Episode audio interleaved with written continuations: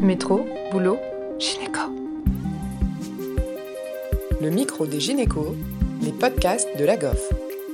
Bonjour et bienvenue sur les ondes du micro des gynécos pour parler des bandelettes sous-urétrales en cas de fuite urinaire avec le docteur Vidar qui est urologue à l'hôpital Foch et Océane Pêcheux. Cet épisode a été enregistré en direct du congrès Infogine dans le studio de la 19 Agency. Bonjour docteur Vidar, on est content de vous recevoir sur le podcast du micro des gynécos. Est-ce que vous voulez bien, s'il vous plaît, pour introduire le sujet, commencer par nous parler euh, de l'incontinence urinaire? Alors bonjour. Oui, l'incontinence urinaire. Euh, donc l'incontinence urinaire, c'est une pathologie en fait relativement fréquente. Euh, je me permets de rappeler qu'il y a deux types d'incontinence urinaire qui va toucher nos patientes. Euh, l'incontinence urinaire d'effort, je touche, je marche, je cours, je me déplace, j'ai des fuites, mais le reste du temps, il n'y a pas de souci. Euh, et l'incontinence urinaire par euh, ce qu'on appelle hyperactivité vésicale, qui est plutôt le, réservoir, la vessie.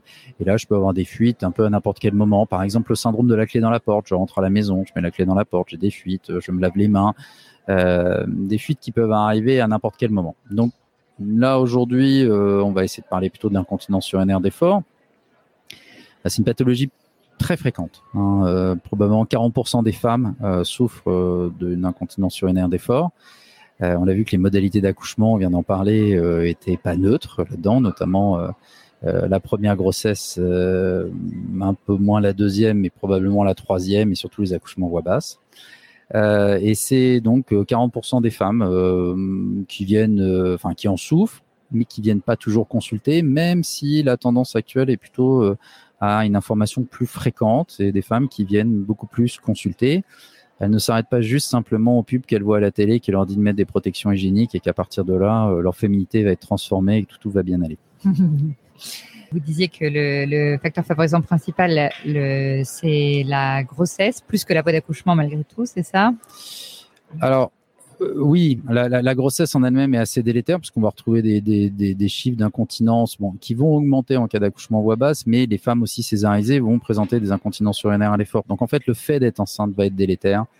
Euh, et puis les facteurs de risque associés, le poids, l'âge, euh, la qualité de notre collagène. On n'est pas tous équivalents, on vieillit pas tous de la même façon. et donc, tous ces facteurs-là, la constipation, le tabac, euh, vont altérer le système ligamentaire qui soutient l'urètre, les petits ligaments pubo-urétro, euh, qui fait qu'il a une certaine mobilité, mais un, soutien. C'est un peu le principe du tuyau d'arrosage. Vous avez un tuyau d'arrosage euh, qui est posé sur un sol. S'il est mou, vous avez beau mettre le pied dessus, l'eau va continuer à s'écouler. Ça, c'est la fuite à l'effort. Il n'y a plus de soutien de l'urètre. Par contre, si vous remettez une surface solide en dessous, quand vous allez appuyer sur le tuyau, quand vous allez augmenter sa pression à l'effort, il va s'écraser sur quelque chose de solide et il n'y aura plus de fuite cette incontinence urinaire d'effort, vous, cliniquement, vous l'examinez comment? Alors, euh, bah déjà, on va interroger la patiente, on va s'intéresser à ses modalités, à ce qui lui arrive, à quel moment ça lui arrive et ce qui se passe. Euh, l'examen clinique, euh, après, bah, avec son consentement, bien entendu, tendance importante. On va lui en avoir parlé, on va lui expliquer. on va l'examiner parfois pendant le bilan aérodynamique, si on a y accès, si on peut le faire. Sinon, en, examen en consultation, il faut aussi possible qu'elle ait la vessie euh, semi-remplie, genre 150, 200 millilitres, c'est bien pour faire l'examen clinique. Euh, et on va l'examiner à la fois en position euh, couchée, mais la position couchée, elle est rarement physiologique chez la femme. la femme pose peu de temps des cubitus dorsales, les pattes en l'air. et donc, je, je, recommande vraiment, effectivement, de penser à l'examen debout. En fait, on va la mettre debout. Euh, on va lui demander, par exemple, de mettre euh, le, pied sur euh, un marchepied, d'écarter un peu l'autre jambe. et c'est à nous de nous mettre à quatre pattes devant elle et à regarder, on leur a tousser. Et souvent, là, on va déclencher beaucoup plus facilement une incontinence urinaire d'effort parce qu'elle va être dans une position physiologique. Alors, il faut avoir le temps de lui expliquer, qu'elle comprenne ce qui va se passer. C'est inhabituel comme façon d'examiner les gens. Il faut savoir mettre euh, un drap ou un absorbex ou quelque chose par terre parce qu'elles vont avoir peur justement de fuir et de tâcher euh, le cabinet. Euh, donc, faut désacraliser tout cela et surtout le rapport qu'on va avoir nous vis-à-vis de leur fuite. On est là pour leur rendre service, on n'est pas là pour les juger. Dans la mentalité féminine, spontanément, il y a une part de culpabilité. Je suis responsable de ce qui m'arrive et que va-t-il penser de moi? Comment Quelle image de moi va-t-il garder? euh, et donc, il faut essayer de désacraliser là, euh, tout cela au moment de l'examen euh, pour la mettre en confiance, bien évaluer ses fuites et savoir si après on peut faire ce qu'on appelle des manœuvres. Les manœuvres, c'est le, soutien de l'urètre, soit par deux doigts sous le col de la vessie, ça s'appelle la manœuvre de bonnet, ou en l'utilisant une, une pince, euh, par exemple une pince de chéron, euh, qu'on va écarter un peu et on va la placer de chaque côté de l'urètre, sans comprimer fort, parce que bien entendu, si on appuie fort, bah, il n'y a plus de fuite, mais juste en soutenant, et ça, on va reproduire comme si on mettait une bandelette sous-urétrale. Euh, et si ces manœuvres sont positives, il y a un vrai euh, test euh, positif pour aller vers l'implantation d'une bandelette sous-urétrale. Et concernant cette intervention, le, le cadre légal est assez élaboré maintenant, c'est ça hein? Oui, le, le, le législateur, bah, suite euh, un peu au scandale des, des, des produits à implanter de, de, de, de, la chirurgie par voie vaginale chez la femme, notamment euh, les problématiques qu'il y a eu dans les pays anglo-saxons. En Australie, le matériel est totalement interdit. Pour les prolapsus. Hein. Pour les prolapsus. Mmh. Et puis après, en 2018, ce qu'on a appelé l'émission en fait avec Élise Lucet, où il y a eu un, la présentation. Euh, euh, qu'elle pouvait, avec un filet de mandarine, elle était arrivée à obtenir le marquage CE et l'implantation du matériel.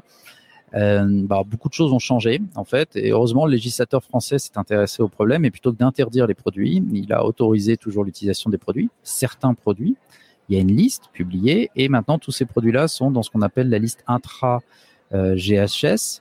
Euh, donc ce sont des dispositifs médicaux qui nécessitent euh, un dossier pour avoir l'autorisation euh, de distribution et d'utilisation et d'implantation en France. Et il y a un suivi de ces implantations par les autorités de santé.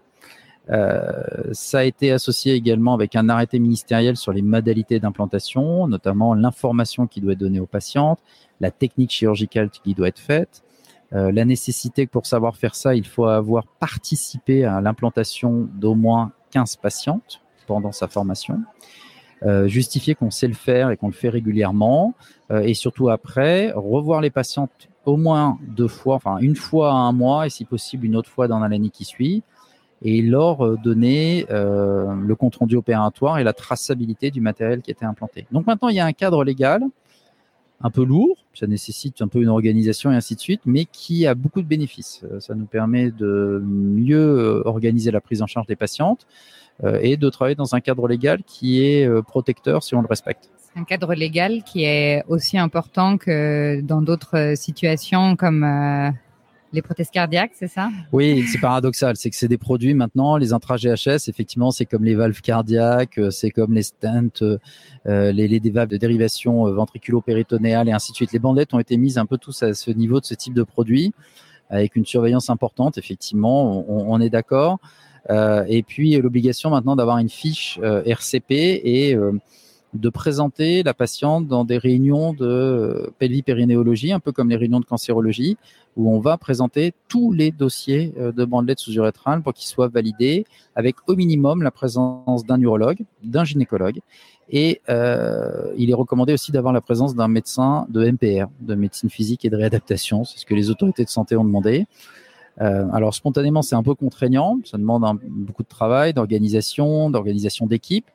Mais en même temps, euh, ça va permettre probablement de tisser plus de liens, euh, de développer encore plus la pelvipérinéologie, de donner ses lettres de noblesse à ces spécialités et d'enfin peut-être de développer des vrais centres de ce qu'on peut appeler l'urogynécologie, euh, où on va travailler ensemble au bien-être de la santé des femmes. Ce qui est très positif. C'est très positif. C'est super concernant d'ailleurs la répartition un petit peu entre les urologues et les gynécologues pour la pose de bandelettes sous-urétrales Alors, bah, les grands gagnants encore actuellement sont les gynécologues. Hein. Ils font à peu près deux tiers des implantations. Il y a environ euh, entre 26 28 000. Alors, les chiffres ont un peu varié avec euh, l'épidémie de Covid, mais en fait, il y a à peu près 20 000 euh, bandelettes par voie transobturatrice qui sont implantées en France et 6 000 par voie rétropubienne. Euh, il y en a 60% dans des établissements privés, le reste dans les établissements publics et les ESPIC et les deux tiers le sont encore par des chirurgiens gynécologues. Donc encore une grande présence gynécologique dans l'implantation des bandelettes avec une préférence sur des bandelettes euh, par voie transobturatrice euh, qui pendant longtemps ont eu l'affection du monde gynécologique parce qu'elles évitent soi-disant euh, les plaies vésicales ou leur facilité d'usage. Or, euh, les recommandations récentes montrent qu'il y a une grande force à l'utilisation de la voie rétropubienne, qu'on a beaucoup moins de complications avec la voie rétropubienne, que surtout euh, à une époque maintenant où il faut s'assurer qu'on peut gérer les complications du matériel qu'on implante, bah, euh, le rétropubien, on peut l'enlever dans sa totalité facilement avec une célioscopie. le transobturateur, c'est pas le cas. Euh, que la gestion des complications liées au rétropubien sont beaucoup plus faciles que celles de la voie transobturatrice. Et surtout, le législateur est en train de dire que de toute façon, il faut avoir accès à un, cystoscope et faire une cystoscopie presque systématique, quelles que soient les modalités d'implantation. Euh, donc, euh, on va dire les arguments que le TOT mettait en avant et sont en train d'être détruits ou modifiés, peut-être pas être trop excessif, pour montrer toute la, la, la, force et la qualité de la voie rétropubienne. Bien, c'était très clair. Merci beaucoup pour cet épisode. Merci, à bientôt. À bientôt. Merci à tous de nous avoir écoutés aujourd'hui. Rendez-vous la semaine prochaine pour un nouvel épisode. Vous retrouverez toutes les ressources et références de ce podcast dans la description et surtout, n'hésitez pas à vous abonner à la chaîne, à lui accorder 5 étoiles, voire même à en parler autour de vous. Métro, boulot, gynéco.